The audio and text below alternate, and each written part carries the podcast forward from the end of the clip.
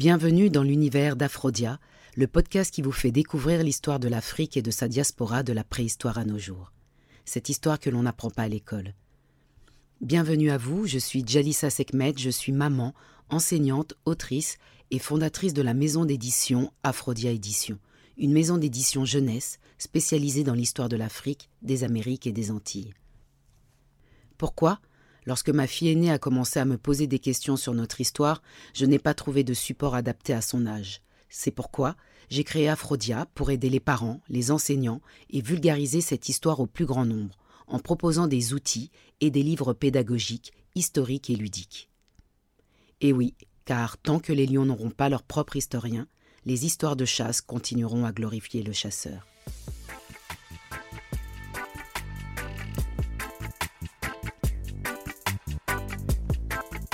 Ce nouvel épisode d'Aphrodia Podcast est un peu spécial, car euh, je vais vous parler du concours Afro Aircombe lancé par Aphrodia, mais nous retracerons quelques événements liés aux cheveux afro en France, pour montrer l'évolution et euh, le changement de perception face à ce cheveu. Pour découvrir l'histoire du cheveu afro, vous pouvez écouter l'épisode 1, Trop beau mes cheveux afro, qui retrace l'histoire du cheveu à travers les périodes historiques, préhistoire, Afrique impériale, traite négrière, les grands mouvements révolutionnaires comme le Black Panther ou, encore des mouvements de retour aux cheveux naturels comme le mouvement Napi. Qui se rappelle des coupes de nos parents? Je me rappelle des cheveux de ma mère avec un afro, du moins les photos me, me le rappellent. Ensuite, ces tresses magnifiques avec des perles en bois et le défrisage. Les femmes noires de cette génération et de la mienne n'ayant jamais fait de défrisage sont très rares. En fait, le défrisage, ça consiste à défriser les cheveux, c'est-à-dire modifier la fibre capillaire qui est à l'origine des boucles des cheveux afro. Il a pour but de transformer la texture du cheveu afro pour les rendre lisses, raides.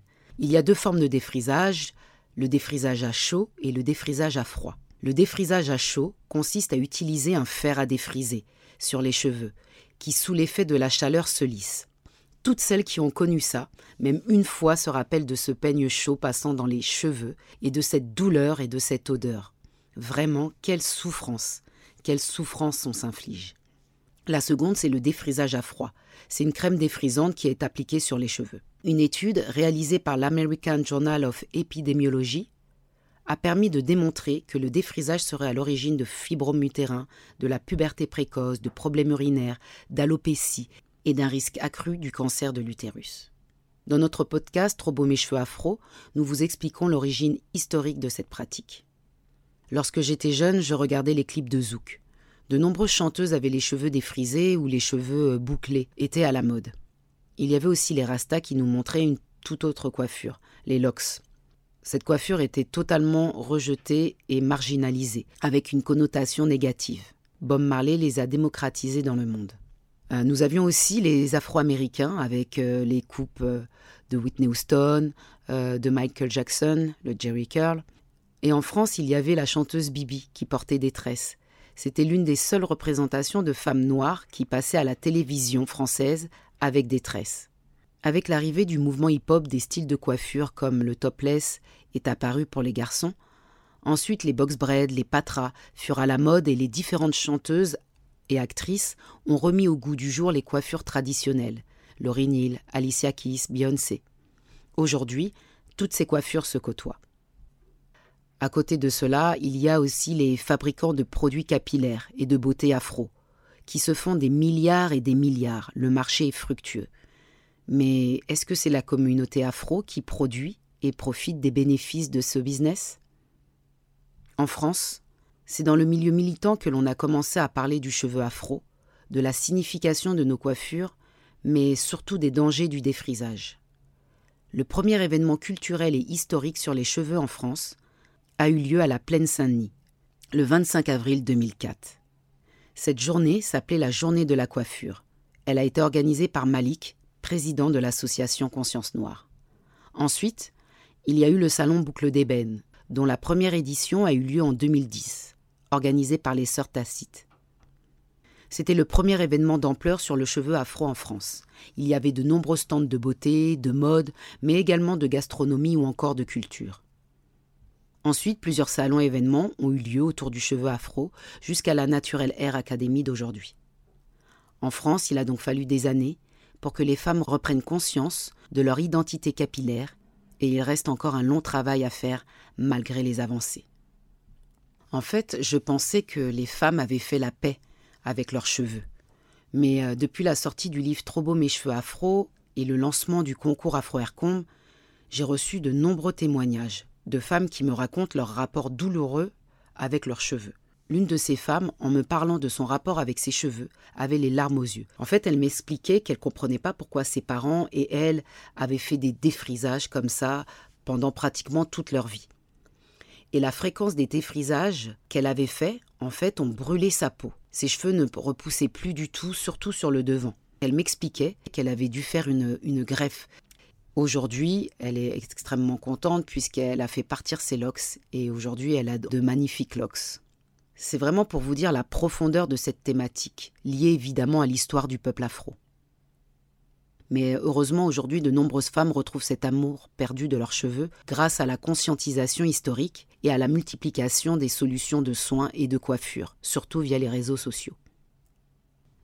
Lorsque je parle avec des adolescentes, très peu connaissent l'origine du défrisage et lorsqu'elles la découvrent, beaucoup changent de paradigme. C'est ce désamour de soi-même qui m'a poussé à écrire le livre Trop beau mes cheveux afro pour expliquer en fait à nos adolescentes l'histoire du cheveu afro, mais surtout à quel moment il a été dénigré avec cette période tragique qu'a été l'esclavage.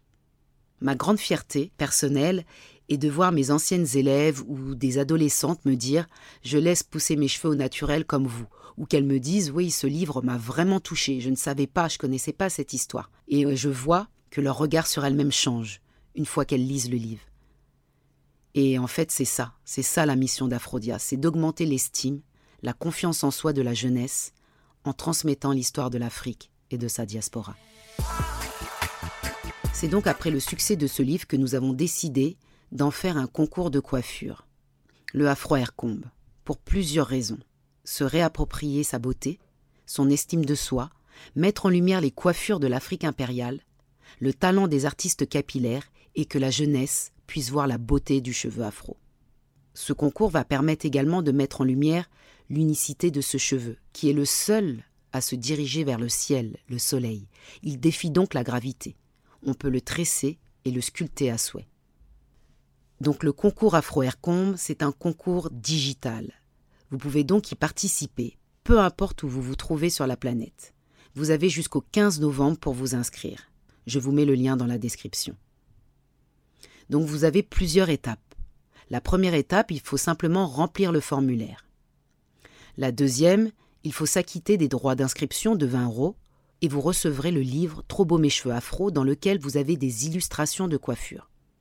Ce concours s'adresse à tous les amoureux du cheveu, aux coiffeurs professionnels et amateurs, aux tresseuses. Il va falloir créer une coiffure majestueuse sur le thème de l'Afrique impériale. Vous pouvez vous appuyer sur l'une des coiffures du livre et ensuite laisser libre cours à votre génie créateur. Ensuite, il va falloir envoyer des photos sous différents angles pour évidemment bien montrer la coiffure et filmer le tressage, nous montrer comment vous avez réalisé la coiffure. Vous avez droit aussi à toutes sortes d'ornements, fils, perles, coris, etc. Évidemment, la, qualité euh, des photos et de la vidéo doivent être impeccables puisque vous allez être jugé par photo et par vidéo. En fait, il faut imaginer aussi ce concours comme une exposition. C'est aussi un, concours artistique. C'est un concours capillaire et artistique. Imaginez-vous que vous vous promenez dans une galerie d'art et que vous voyez ces tableaux de coiffure. Donc là, on est vraiment dans, dans le beau, dans la beauté. Ensuite, il va y avoir un vote. Et ce vote va être composé de 50% des réseaux sociaux et de 50% d'un jury professionnel. La remise des prix aura lieu sur Paris en janvier 2024 et même si vous êtes hors de la France, vous pourrez être avec nous par digital. Nous mettrons un écran. Donc le premier prix, c'est un chèque de 2000 euros. Le deuxième prix, c'est un chèque de 500 euros et le troisième prix est un chèque de 250 euros. Donc toutes les informations et les inscriptions seront dans le formulaire et je mets le lien dans la description. Donc vraiment, N'hésitez plus, inscrivez-vous et surtout diffusez en masse. Et ensemble, célébrons les coiffures afro. J'espère que ce petit épisode vous a plu. Et si vous entendez ce message, c'est que vous avez écouté l'épisode en entier et pour cela, je vous en remercie. J'espère que vous l'avez apprécié et si tel est le cas, laissez-moi un avis avec des étoiles sur votre plateforme d'écoute et partagez cet épisode. Je vous embrasse aux quatre coins du monde et retrouvons-nous en décembre pour un nouvel épisode d'Aphrodia Podcast.